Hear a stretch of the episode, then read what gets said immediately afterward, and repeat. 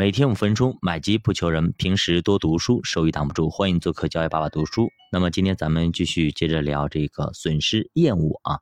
比方说市场下跌，大家本能的就是先跑，对吧？赶紧卖。但是仔细分析以后发现，哎，现在是低点，低点不但不应该卖，还应该继续买。反过来说，当市场不断上涨的时候，大家都想赚钱，于是呢总想买买买。但是自考之后呢，发现那么该买的不该买的都买了，这个时候谁卖呢？你卖给谁呢？对吧？就很很尴尬。所以当绝大多数人经常不使用慢思考系统，可能呢慢思考已经严重退化了啊。所以说你要赶紧的去把那个生锈的慢思考系统给它用起来，涂点润滑油。这样的话，那么你的慢思考才能够重新启动。不然的话，你经常刷这种短视频，刷这种不用费脑筋的这种呃韩剧啦等等也好。慢慢慢慢的，你的慢思考，你的思维系统就会严重的僵化，再重新启动起来就非常的难。就比方说，在冬天的时候，你发动机汽车平时在夏天一打就着，但是在冬天就不一样，它就很难打着。这个时候可能要需要通电。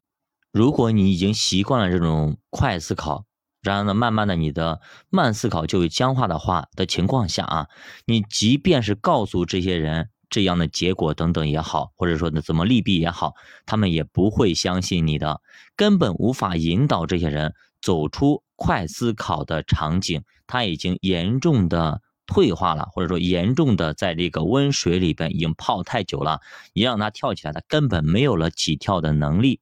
其实我们在工作当中，其实可以采取很多的激励方式，除了可以给予奖励之外，其实触发损失厌恶也是一个非常好的模式。比方说，该如何去调动网约车司机们的一个积极性？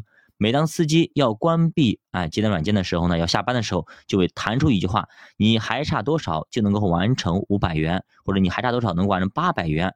那么现在真的要下线吗？把这个整数告诉他，其实就要触发一种心理，那么好像是完不成这个整数就是自己损失一样的，所以可能很多司机就会选择，要不再接一单，那么凑够五百再走，可能奖励还会多一点。有的软件呢，还会把司机平均工作量给算出来，告诉你今天还没有完成平均工作量，这个时候你就更有一种损失厌恶的心理，没赚够就意味着自己赔了。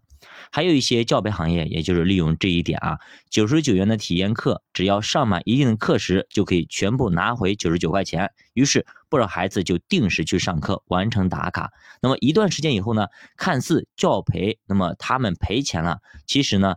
家长们看到孩子干劲十足啊，就会主观的判定这个课还挺有效、挺好的，把成绩搞上去才是家长唯一的目的。所以说，既然有效，家长们就会在体验课之后支付正常的课时费。那么这个时候就不是九块九，而是九千九，甚至九万九都有可能。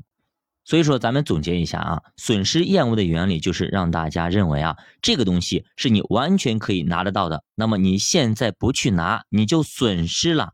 啊，商场里发鸡蛋免费发，你不去排队不去拿，那么你就损失了。所以说大爷大妈就去排队，很多商家也都是在用啊。比方说满减红包啊，满减包邮啦，对不对？为啥搞得如此复杂？直接打折不好吗？还有每次双十一、双十二要算算算算算算，那么大家一起在算，算着算着，可能大家又算糊涂了。但是呢，买的东西会越来越多。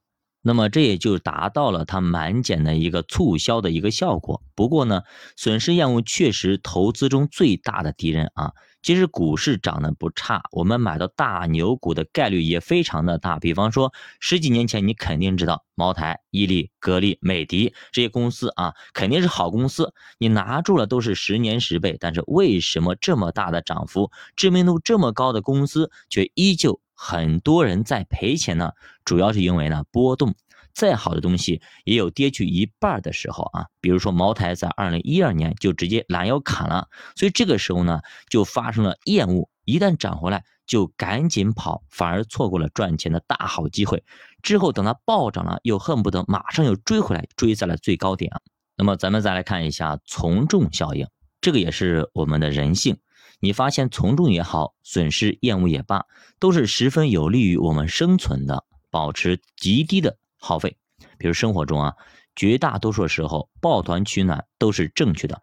比如说你平时到一个陌生的地方，你去吃饭，你不知道哪家餐厅更好，那么你就去看看大众点评呗，对吧？大家都说好的，那么评分高的基本上不会差，哎，或者你去看一下一排餐馆啊，哪一家人爆满，这家就不会差；哪一家可能就没有人，甚至有只有一个人或者没有人，那么这种这家店饭店你就不要去了啊。这就是从众，它可以快速的帮你做出选择。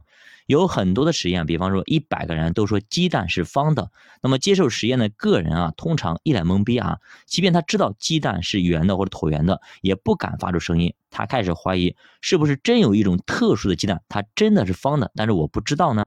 那么从众效应它有三要素。那么这三要素，我们可以利用它帮助我们成长，帮助我们投资获得成功。到底该如何去使用呢？它到底是哪三要素呢？我们下节再继续接着讲。对吧？读书陪你一起慢慢变富，欢迎大家加入主播新米团，跟主播一起探讨投资智慧。再见。